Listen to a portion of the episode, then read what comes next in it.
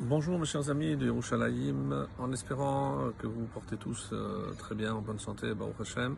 Alors nous on va poursuivre avec ce chapitre 25 qu'on a démarré hier, euh, et pour rappeler un petit peu le contexte, donc on, va parler beaucoup de, de l'honneur qui est dû au roi, au roi en chair et en os, donc, mais aussi, comme on l'avait expliqué, certaines parties donc, de ce chapitre concernent aussi la relation à l'autre, la relation à Hachem, bien entendu, au Créateur. Et on avait expliqué que dans son introduction, eh ben, ce chapitre reprend euh, que ceux-là aussi sont des Michelets de Shlomo. Et on avait donné euh, plusieurs explications. La première du Gaon de Vilna, c'est comme ceux qui précédaient n'étaient pas attribués à Shlomo. Donc là, maintenant, on reprend ces enseignements.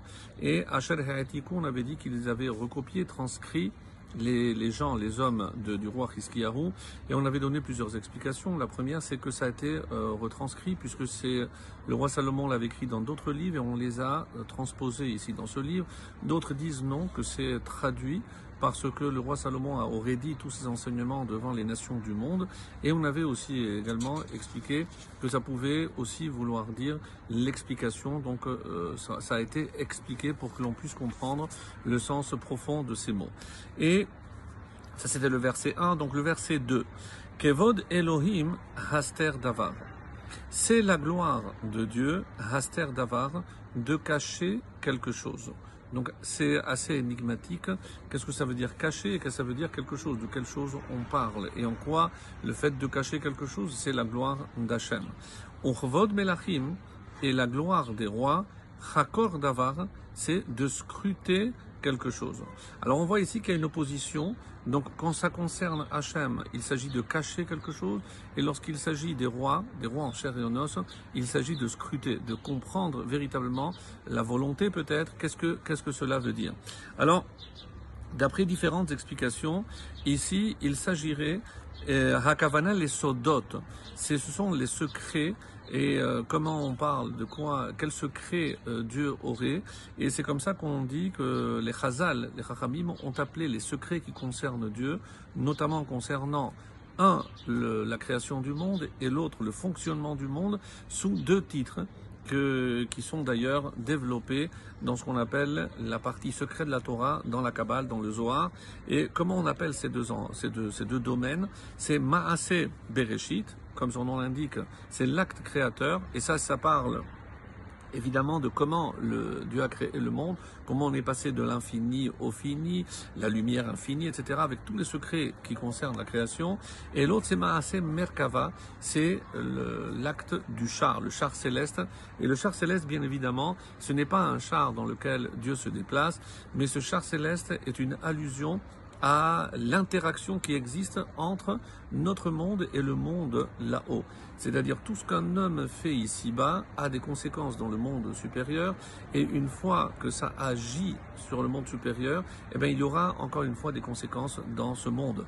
Un petit peu à l'image de l'échelle de Yaakov où on dit qu'il y avait des anges qui montaient et qui descendaient. Ils montaient ce que les hommes faisaient et ils descendaient par rapport aux conséquences de ces actes.